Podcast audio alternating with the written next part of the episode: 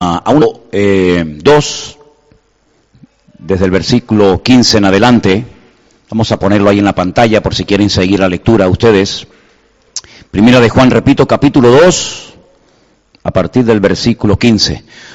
Gracias a Dios por los capítulos y los versículos de la Biblia, ¿no? Si no, ¿cómo encontraríamos los versículos? ¿Cómo encontraríamos las historias? Sería bien complicado, ¿no? Bueno, dice así, no améis al mundo, así de categórico, no améis al mundo, ni las cosas que están en el mundo. Si alguno ama al mundo, el amor del Padre no está en él. Porque todo lo que hay en el mundo, los deseos de la carne, los deseos de los ojos y la vanagloria de la vida, no proviene del Padre, sino del mundo. Y el mundo pasa y sus deseos. Pero el que hace la voluntad de Dios permanece para siempre. Tanto dicen amén. Tengo un libro que en algún momento se lo voy a mostrar para que si alguno está interesado en, en, conseguirlo, sepa cómo se llama y en qué editorial lo puede pedir. Es un libro que aclara aparentes, repito, aparentes contradicciones que aparecen en la Biblia. Muchas veces hablando con personas me dicen, bueno, pero es que la Biblia es un libro que está lleno de contradicciones, es un libro que, que muy difícil de interpretar, no se puede entender, etcétera, etcétera. Y la Biblia no, no, no, no es un libro que se escribió o se nos dio para confundirnos, sino más bien todo lo contrario. Es un libro que el Señor nos lo dio para ayudarnos en la vida, para ayudar a los matrimonios, a las parejas, a los hijos, a los jóvenes, a los casados, a los solteros. Es decir, en la Biblia vamos a encontrar la respuesta a todas las preguntas que necesitamos tener una respuesta. No es un libro en el sentido de que habla de todo, sino que habla de lo que realmente el Señor quiere que tú conozcas y sepas. Muchas personas tienen la, la dificultad o el defecto de aceptar que la Biblia no es un libro que se escribió para convencer a nadie de la existencia de Dios. Dios no tiene que convencer a nadie. Nosotros no estamos aquí para convencer a nadie. A veces hay gente que dice, no, pero a mí no me van a convencer. Digo, menos mal que te has dado cuenta, porque sinceramente nada más lejos de mi, de mi objetivo como persona. No tengo la intención de convencer a nadie de nada. Para eso tenemos al Señor, que habla a través de su palabra a nuestros corazones, y si nos tiene que convencer de algo, que te convenza Él a ti y no yo a ti, ¿vale? Pero el apóstol Juan es un hombre que conoció muy bien la personalidad de Cristo, cómo era él como persona. La Biblia nos habla muchos detalles acerca de su ministerio, de lo que enseñaba, de lo que predicaba, pero como persona. Porque una cosa es tu creencia en Dios y otra cosa es lo que tú eres como persona. Teóricamente, lo que somos como persona debería de coincidir con lo que decimos creer. Pero lamentablemente a veces no es así. ¿Cuántas veces hemos conocido creyentes o personas que se llaman creyentes, pero luego sus vidas son un desastre? No dan un buen testimonio. Y algunas personas incluso dicen, pues si este es creyente, si esta es creyente, madre mía. Porque muchas veces hay como una especie de divorcio entre lo que nosotros decimos que creemos y no tenemos la más mínima duda en decir creo en Dios, creo en su palabra, creo en la vida eterna, creo en la, en la obra de Cristo, etcétera, etcétera. Pero luego te observan como personas, cómo viven, cómo hablas, cómo te comportas, las decisiones que tomas. Y la gente dice, pero ¿cómo puede decir esta persona que es cristiana, que es creyente, y luego su vida es un desastre? Bueno, no debería de ser así. Amén, hermanos. Sinceramente, no debería de ser así. El apóstol Pablo llegó un día en el que dijo, imitadme a mí, como yo imito a Cristo. Y el objetivo de todos y cada uno de nosotros debería ser, sinceramente, ser una persona coherente con nuestra fe. Y no que en la iglesia somos un tipo de persona, pero luego en la vida privada somos un auténtico, un auténtico desastre. Cuando decimos que nosotros no nos avergonzamos del Evangelio, lo, decimos con orgullo y con convicción. Yo no me avergüenzo de ser cristiano, no me avergüenzo del Evangelio, pero ojo, que el Evangelio no se avergüence de nosotros. Que nuestra vida respalde, que nuestra vida avale, nuestro comportamiento, nuestra conducta, nuestra vida privada, sea pues hombre, no es que seamos perfectos, ni mucho menos, pero por lo menos vamos a esforzarnos por agradar a Dios. Pero cuidado, no solamente agradar a Dios, porque yo prediqué no hace mucho tiempo, no sé cuántos de ustedes lo recordarán, que no solamente tenemos que dar buen testimonio ante Dios, sino también ante el mundo y también ante los hermanos. ¿O no? ¿Solamente vivimos para Dios? ¿O también tenemos que dar un testimonio al mundo y despertar en ellos un interés y que te lleguen a preguntar, oye, ¿tú por qué vives así? ¿Y tú por qué no practicas estas cosas? ¿Y tú por qué no dices malas palabras? ¿Y tú por qué no haces esto? Y ahí tendrás una oportunidad para presentar el Evangelio. Y también, por supuesto, vivimos entre hermanos, somos un cuerpo y tenemos que apoyarnos y dar testimonio los unos a los otros, faltaría más. Por eso los versículos que hemos leído en esta tarde nos pueden ayudar mucho si queremos tomarnos en serio nuestra relación con Dios, nuestro testimonio ante el mundo y nuestro testimonio entre nosotros mismos. La Biblia dice, no améis al mundo. Parece una contradicción con Juan 3.16. ¿Conocéis Juan 3.16, verdad? Porque de tal manera amó Dios al mundo y aquí dice, no améis al mundo, pero sin embargo en Juan capítulo 3, verso 16, el mismo autor de esta carta dice que Dios amó al mundo. Entonces, ¿en qué quedamos? Dios ama al mundo y nos dice a nosotros, no améis al mundo. Parece una contradicción, pero no hay ninguna. ¿Cuál es el, posible, eh, la posible discrepancia o, o el posible problema que pueda haber entre un texto y otro? Que en el idioma en el que se escribió el Nuevo Testamento, que fue el griego, existen varias palabras para mundo. Nosotros tenemos una sola. Igual que, por ejemplo, en, el, en hebreo, el Antiguo Testamento, hay palabras polivalentes que se pueden emplear para distintas cosas y hay palabras específicas según para lo que quieras decir. Esa es una de las cosas que a mí me llamaba mucho la atención cuando comencé a estudiar hebreo, que vas a un diccionario y buscas una palabra y te encuentras que hay cinco palabras para el mismo término. Dice cortar, el verbo cortar. Bueno, no sirve para cortar una barra de pan, ¿no?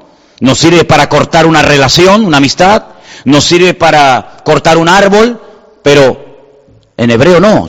¿Qué vas a cortar? Madera. Ah. Entonces la palabra es diferente a si vas a cortar una barra de pan.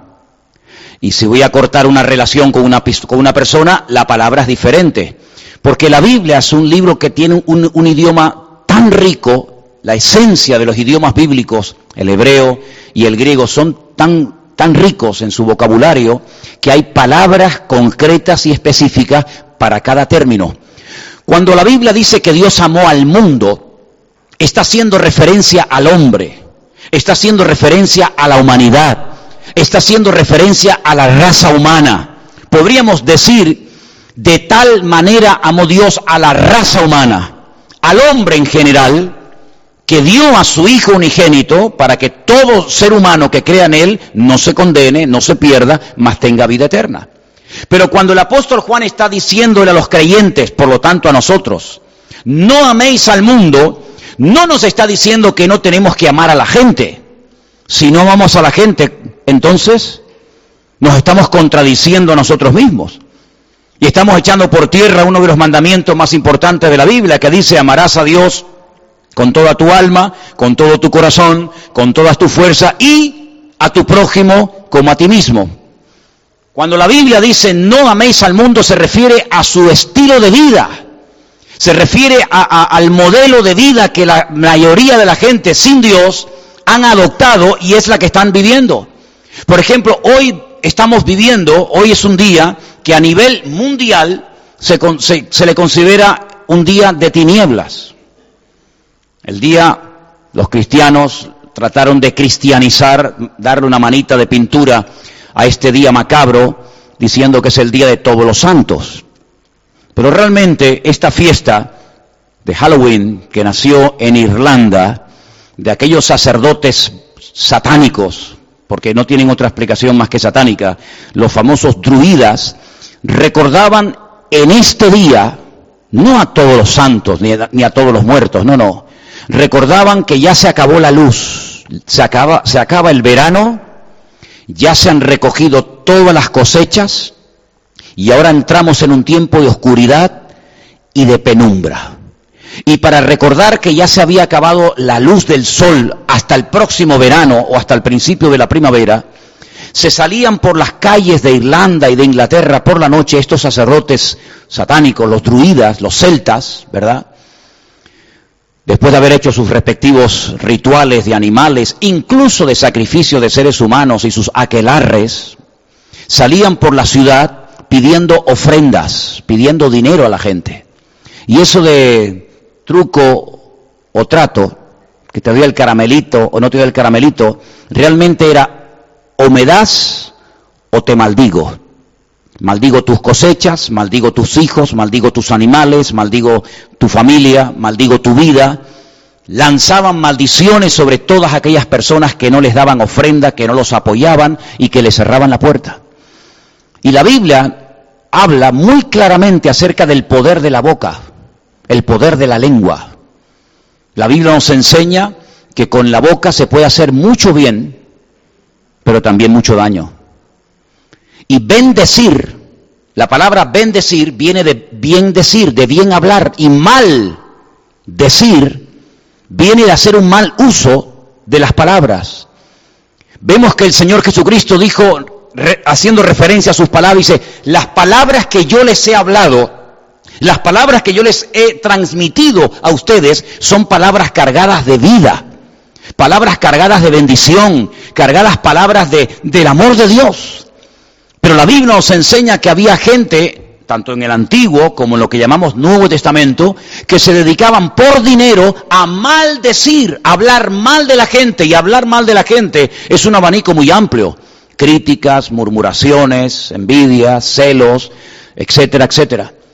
Y tal vez el ejemplo más famoso de una persona que utilizó su poder, entre comillas, para maldecir al pueblo de Dios fue un pseudo profeta llamado Balaam. Balaam no era del pueblo de Israel, era un pseudo profeta contratado por un rey pagano llamado Balak. No confundan el nombre del rey con el nombre de este pseudo profeta. Balak era un rey que sabía perfectamente que al pueblo de Dios, en ese caso, en este tiempo el pueblo de Israel, no se le podía ganar en ninguna guerra. Peleaban en la montaña, perdían la guerra. Peleaban en el valle, perdían la guerra. Peleaban con muchos, perdían la guerra. Peleaban con, pocos, perdían la guerra. No había forma de derrotar al pueblo de Dios, porque Dios peleaba a favor de su pueblo. Balak entonces dice, a este pueblo invencible nunca lo voy a poder destruir. Lo que voy a hacer es cambiar el sistema. Voy a contratar, voy a pagarle una gran suma de dinero a un pseudo profeta llamado Balaam para que en lo alto de una montaña construya un altar, presente una serie de sacrificios, derramamiento de sangre de animales y cuando vea las carpas, las tiendas de campaña en el valle del pueblo de Israel, me los maldiga. Y así de esa manera los debilitaré espiritualmente hablando, le haré daño espiritualmente hablando con maldiciones y de esa manera derrotaré a mi enemigo. Balaam viene y lo intentó en varias ocasiones de diferentes lugares, de diferentes montañas, y cada vez que abría la boca iba a maldecir al pueblo, le salían palabras de bendición. Y en vez de maldecir, lo que hacía es que bendecía. Hasta que el rey lo llamó y le dijo, oye, yo te he contratado yo te he dado dinero para que tú me maldigas a mi enemigo y tú lo que haces es que lo estás bendiciendo. Y Balaán le confiesa que ni siquiera él puede utilizar sus palabras para maldecir al pueblo de Dios, porque el pueblo de Dios tiene una protección sobrenatural de parte del Señor de noche y de día. Y esa es una cosa que nosotros tenemos que mentalizarnos. No hay nada que nos pueda hacer el mundo, los que no son creyentes, los enemigos de Dios y del Evangelio, no hay nada que puedan hacer contra un hijo, contra una hija de Dios. Sepamos lo que están haciendo o lo ignoremos completamente. Porque de cuántas cosas nos hemos enterado y cuántas cosas hemos ignorado, pero da igual. El ángel del Señor, que es nuestro Señor Jesucristo, acampa alrededor de los que le temen aún durante la noche y los defiende de todo peligro y de todo mal. ¿Cuántos dicen amén? Por eso podemos dormir en paz, vivir en paz, caminar en paz, pensar en paz, hacer todo en paz en la bendición del Señor, porque Él ha prometido estar con nosotros todos los días hasta el fin del mundo. El nerviosismo, el estrés, el agobio, la preocupación, y me están haciendo daño, y, la vecina de arriba, y el brujo, y el santero, a mí me da igual. No puedo vivir con esa obsesión. Me da igual lo que hagan, que hagan lo que quieran. Al fin y al cabo es normal que lo hagan. Pero nosotros tenemos un Dios todopoderoso que nos cuida, que nos protege y que nos ayuda en toda dificultad de la vida y hagan lo que hagan y digan lo que digan, no va a surtir ningún efecto, ojo, cuidado, siempre y cuando estés en bendición de Dios. Subrayo esto, si tú no estás en orden, y tú sabrás si estás en orden, si tú no estás viviendo en orden delante de Dios, esto no es para ti. Eres vulnerable. El enemigo no le teme a la masa. El enemigo no le teme a un creyente, a una persona que se llama creyente, que aquí es una cosa y afuera es otra. El enemigo se ríe en la cara de personas que no son coherentes, decir, sí, sí, mucho aleluya, mucho gloria a Dios, mucha Biblia, mucho evangelio, pero yo sé que tú como hombre y tú como mujer se te va la bendición por aquí porque no tienes las puertas cerradas y porque no vives en orden. Y si alguien sabe si vivimos o no en orden, es Dios y Satanás. Lo sabe perfectamente.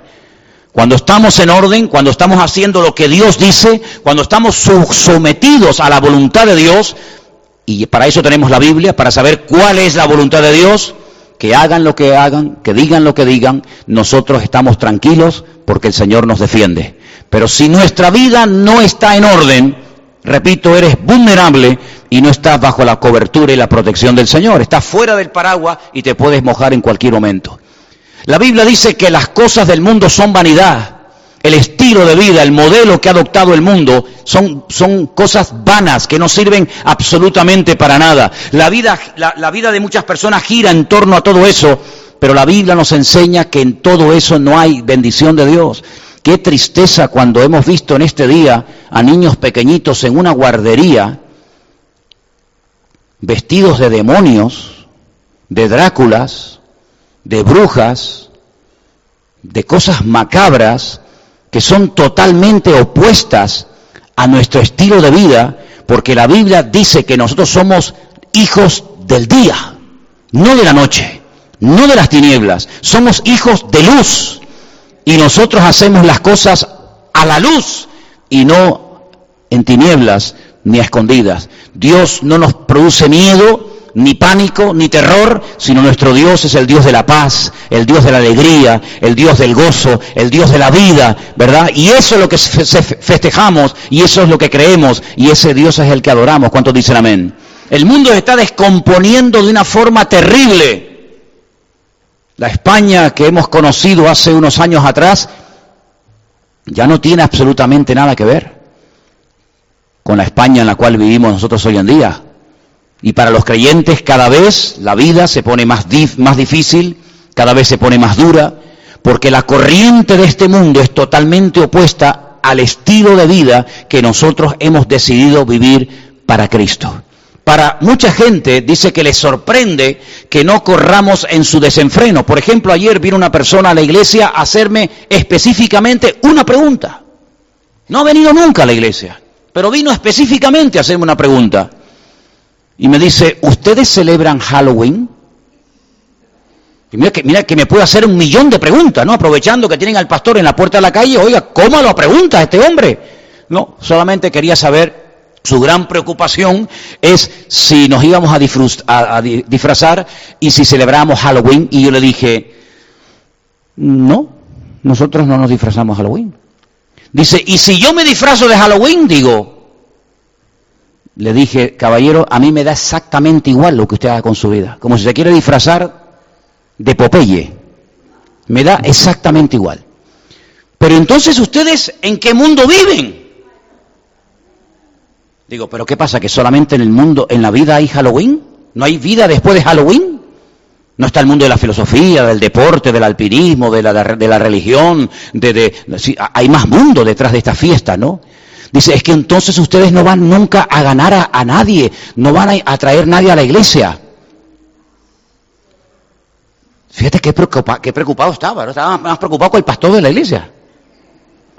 Digo, mire, nosotros no celebramos esta fiesta porque primeramente no me imagino a Cristo celebrando una fiesta del terror. No me imagino a Cristo disfrazado de, Drácula ni de demonio, sino más bien todo lo contrario. Él dijo, yo soy la luz del mundo. Yo soy la luz del mundo. Y lo que están celebrando en estos días es una fiesta macabra. Y aquí es una fiesta, digamos, tranquila, pero he estado en otros países donde el Halloween es algo tremendo y terrible. Terrible. Y hay algunos creyentes que celebran esta fiesta como para congratularse con el mundo para que vean que somos exactamente igual. Y saben qué, a mí me da exactamente igual lo que la gente opine de mí. Créanme, sinceramente. Me da exactamente igual si me critican, si me aplauden, si me apoyan, si me... Me da exactamente igual. Nosotros no estamos en este mundo para agradar a la gente. Yo estoy en este mundo para agradar a Dios y hacer su voluntad. Al que le guste bien y al que no también. Nosotros hacemos los cultos no con la, con oscuridad ni con la luz apagada, hacemos los cultos con bastante luz, con la puerta abierta. Encima los retransmitimos por internet para que todo el mundo sepa lo que aquí se hace y se dice, no hay ni trampa ni cartón. Nosotros los cristianos somos gente que, que, no hacemos las cosas escondidas, no tenemos que disfrazarnos. Yo creo sinceramente que cuando la gente no se disfraza, los que no se disfrazan, la gente creo que es en Halloween y en carnaval. Yo creo que la gente cuando se disfraza es cuando no hay carnaval y cuando no hay Halloween. No sé si me entienden, ¿cómo explico? Yo creo que el resto del año es cuando el ser humano vive camuflado y vive disfrazado. Pero en esa fiesta sale del, sale del corazón hacia afuera lo que muchas veces llevan por dentro. Claro que nosotros no participamos de ese tipo de celebraciones, porque, pero no porque seamos fanáticos religiosos. Yo odio la religión, yo no soy religioso. Yo no soy, no soy representante de una religión, yo soy un hijo de Dios y, no me dejo poner etiquetas por nadie, que me pongan la etiqueta que quieran. Pero nosotros como, cristianos tenemos que ser coherentes. Yo le dije, mira, ¿tú te imaginas que yo estuviera vestido de conde Drácula o con un rabo, con un tenedor y con vestido de demonio, borracho por las calles? Y me dice, no, tú no, porque tú eres el pastor. Digo, ah, es curioso que la gente sabe cómo tiene que vivir un pastor pero no sabe cómo tienen que vivir ellos. Saben cómo tienen que vivir los demás, pero para ellos son tremendamente permisivos y no hay ningún tipo de limitaciones ni ningún tipo de freno. ¿Saben una de las razones por las que en Europa y por supuesto también en España se han introducido tantas fiestas paganas? Por una sencilla razón, porque nos olvidamos de que la Biblia nos traza la pauta para poder vivir una vida cristiana victoriosa y coherente. Cuando nosotros no somos 100% bíblicos y no nos amoldamos a lo que la Biblia nos dice que hay que recordar, por lo menos recordar, y no lo recordamos, el diablo se va a encargar bien, perfectamente, de rellenarnos el calendario desde el 1 de enero hasta el 31 de diciembre con un montón de tradiciones y con un montón de celebraciones que no tienen absolutamente nada que ver con la vida de un cristiano, de un hijo de Dios. Cuando surgió la última polémica en este pueblo de la península llamado Tordesillas, en la provincia de Valladolid, donde sueltan un toro por el campo, no sé si saben cuánto es la historia, ¿no? Y van miles y miles de personas pinchándole, pinchándole, pinchándole hasta que el pobre animal ya no da más y al final pues lo matan.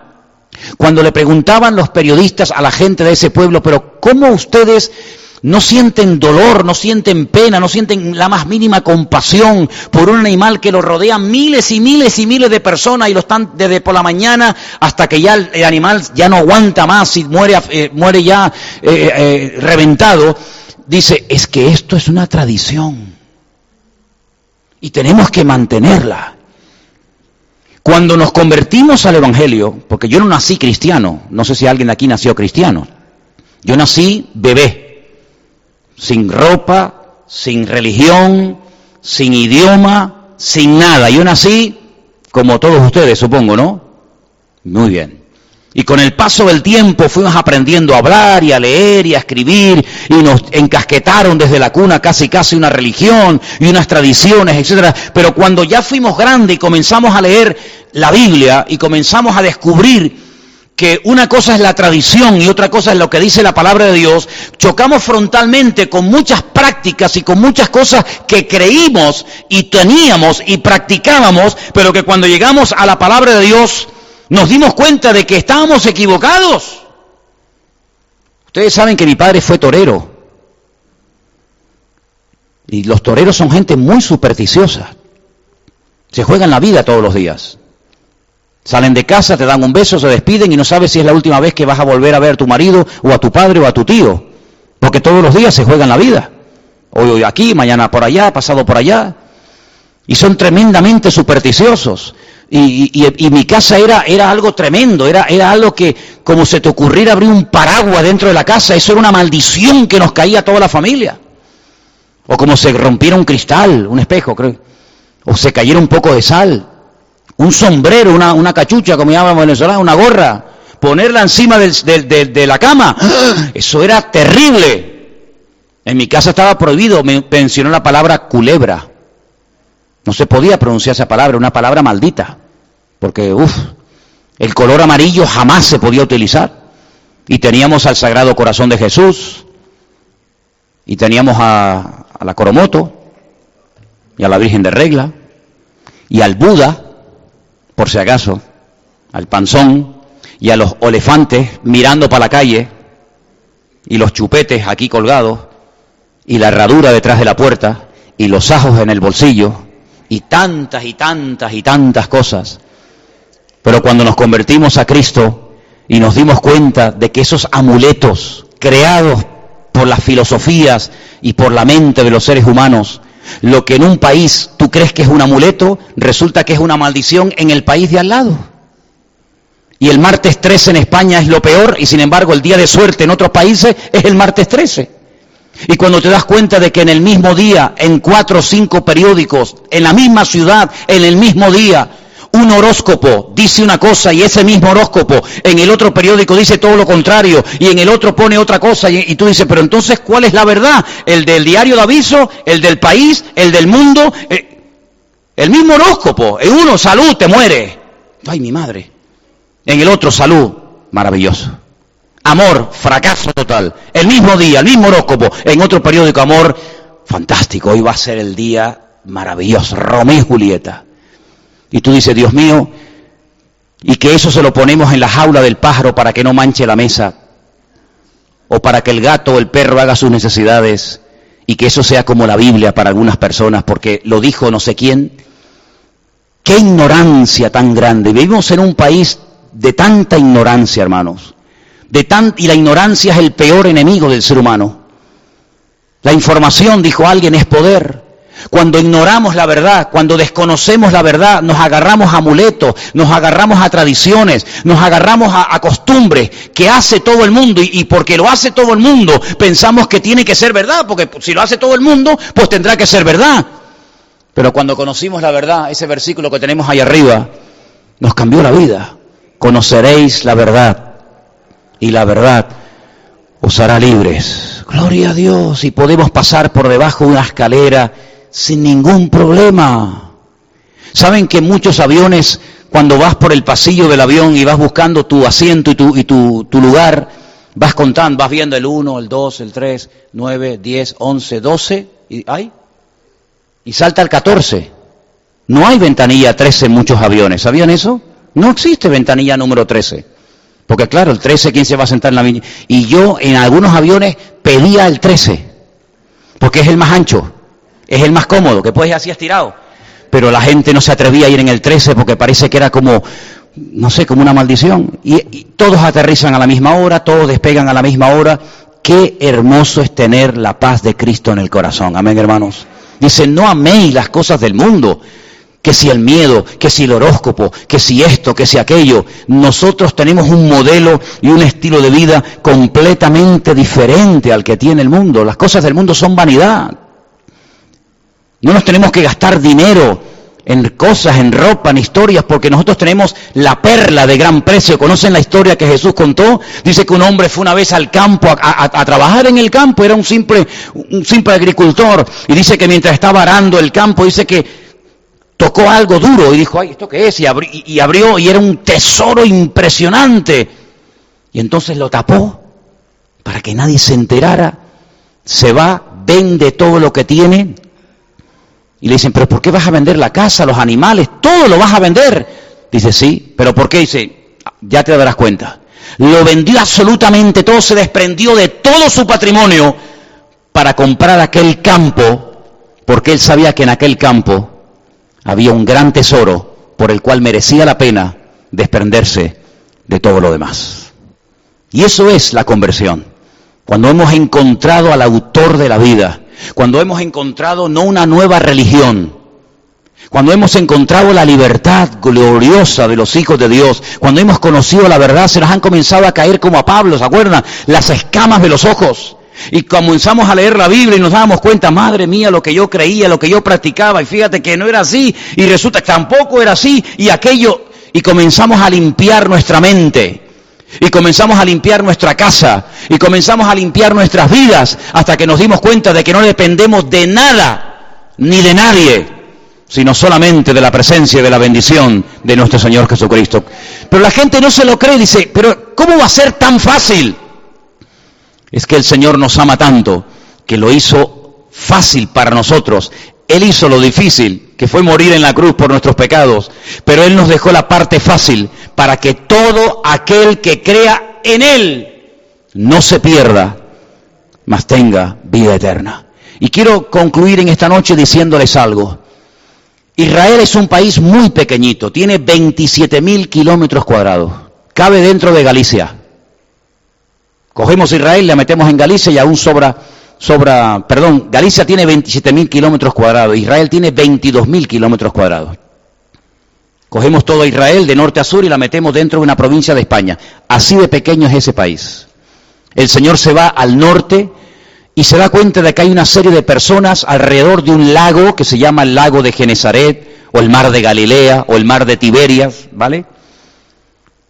Y se encuentra a hombres pescando desde la mañana hasta la noche, se acerca a la orilla donde estaban aquellas barcas y les dice, venid en pos de mí y os haré pescadores de hombres.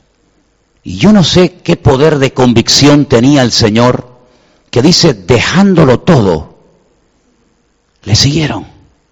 Dejaron allí la barca, las redes, la gente diría, pero ¿a dónde vas? No, voy detrás de Jesús que me ha llamado. Más adelante va caminando y se encuentra un hombre que tiene un buen puesto de trabajo, está en una mesa, en un lugar público, recaudando los impuestos para el imperio de la época, que eran los romanos, y le dice Jesús, sígueme. Y dice que dejando allí las monedas, dejando todo, se levantó y también siguió a Jesús y se terminó convirtiendo en un discípulo de Cristo. Y así fue llamando a uno, a Pedro, a Santiago, a Juan, a Judas, a este, al otro, al otro. Al final se rodeó de, de un grupo como de 12 personas. Comenzó a trabajar con ellos, a enseñarlos, a educarlos, les enseñó a perdonarse, les enseñó a trabajar en equipo, muchas cosas durante tres años. Al final de los tres años les dice, ¿cuántas veces hemos ido a la ciudad de Jerusalén? Un montón de veces, ¿verdad? Hemos ido a celebrar la fiesta de la, de la Pascua en primavera, después hemos ido a celebrar la fiesta de Pentecostés o la fiesta de las cosechas, y finalmente hemos ido a celebrar la fiesta de los tabernáculos, y lo hemos hecho durante años, pero este año va a ser diferente, chicos. Este año vamos a ir a Jerusalén, pero a mí me van a matar. Este año no volvemos a Galilea. Este año me van a echar mano, me van a crucificar. Y uno de sus discípulos, Pedro, le dice, Señor, pues si sabe lo que te va a pasar, no subas, sálvate. El Señor, todos sabemos cuál fue su respuesta. Lo ven morir en una cruz.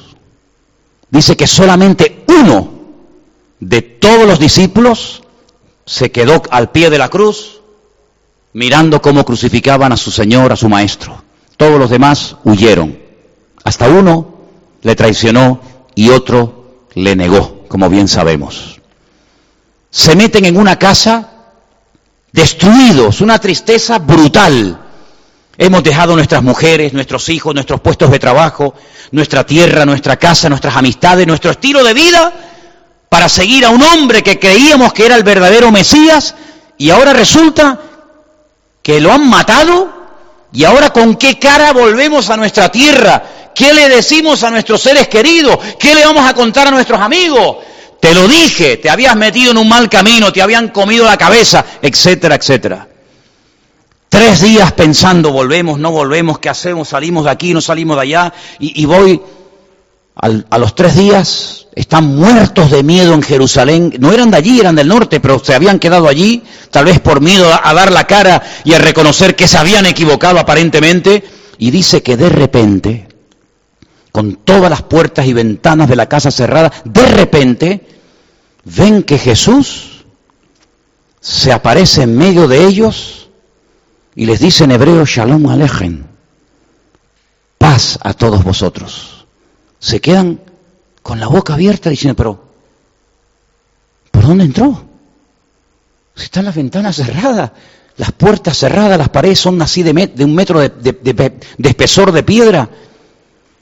Se sienta con ellos, come con ellos y les dice, miren, miren, miren aquí.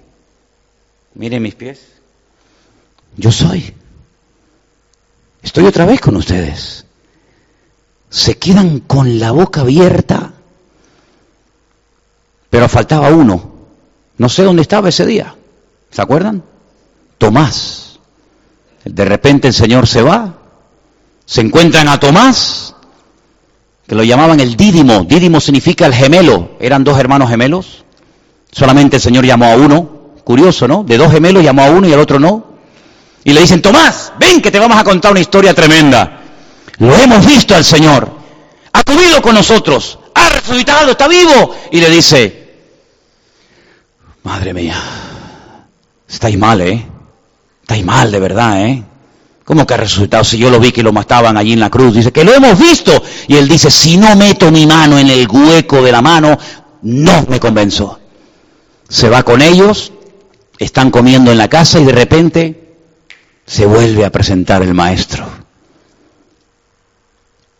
Y se le queda mirando el Señor a Tomás y dice, Tomás, ven, mete tu mano aquí, mete tu mano aquí si quieres. Y cuando Tomás lo vio, le dijo, Señor mío y Dios mío, Señor mío y Dios mío, ¿cuándo, ¿cuándo lo oyó? ¿Cuándo lo vio? Hasta lo que hablamos en la intimidad el Señor lo oye. ¿Saben cómo murieron esta gente? Pedro en Roma, crucificado con la cabeza para abajo. Tomás en la India. Le arrancaron toda la piel con tenazas ardiendo, se la lanzaron a los perros y cuando estaba con, como una llaga de, de cabeza hasta los pies, lo traspasaron. ¿Saben cómo murió Santiago? Decapitado. ¿Saben cómo murió Andrés? A garrotazos, lo mataron a palos, en lo que llamamos hoy en día Armenia. Y así prácticamente todos y cada uno de los discípulos murieron como mártires. Todos decían lo mismo, unos en la India, otros en Europa, otros en África, otros en Jerusalén, todos decían lo mismo, está vivo, está vivo, está vivo, lo hemos tocado, lo hemos visto, lo hemos oído otra vez, ha estado con nosotros, la muerte no acabó con él, los gusanos no se lo comieron, está vivo y ha resucitado. Dos de ellos un día se iban al templo de Jerusalén, que en aquel tiempo todavía existía, se van al templo a las tres de la tarde a orar, oran por una persona que lleva toda la vida paralítico, dice que le, le oran, el Señor lo sana y de repente vienen las autoridades religiosas siempre los religiosos a tratar de echar un agua, un jarro de agua fría encima a la gente y le dicen a partir de hoy queda totalmente prohibido en nuestra ciudad que ustedes sigan hablando y orando por los enfermos y hablando de ese que mataron los romanos. Y Pedro y Juan se le quedan mirando, aquel que había negado al Señor, ¿se acuerdan? Aquel que dijo, no, no, cállate, cállate, cállate, que yo no soy de cállate. Aquel que había tenido una cobardía tremenda, le dice, quiero que escuchen bien lo que les vamos a decir, porque te lo voy a solamente una vez. No vamos a callarnos. No podemos dejar de anunciar y de proclamar lo que hemos visto, lo que hemos oído y lo que han tocado estas manos. Así que me pueden matar, me pueden crucificar, me pueden hacer lo que quieran, nosotros no vamos a parar de hablar. Hermanos, ¿saben una cosa? Esa gente lo dejó todo porque encontraron la verdad, encontraron a Cristo. Y han pasado dos mil años Podemos todavía visitar esos lugares. De hecho, el sábado volveremos a estar allí en Jerusalén, en el aposento alto, en el huerto de Gesemaní, en el monte de los olivos, en el río Jordán. Todo eso lo volveremos a ver. Pero lo importante no es lo que hemos leído o lo que nos han contado o lo que hemos visto y hemos tocado con nuestras manos. Lo importante es tener una experiencia personal con el Señor. Decir, yo no creo por lo que ustedes me han dicho. Yo no creo por lo que ustedes me han contado. Yo creo porque el Señor Jesucristo se ha revelado a mi vida con poder y autoridad. Porque esa experiencia se puede tener hoy en día. Y yo puedo decir, casi 40 años después de que alguien me hablara por primera vez en mi vida de la Biblia, que el Señor a mí me liberó de demonios. Me da igual si lo crees, me da exactamente igual.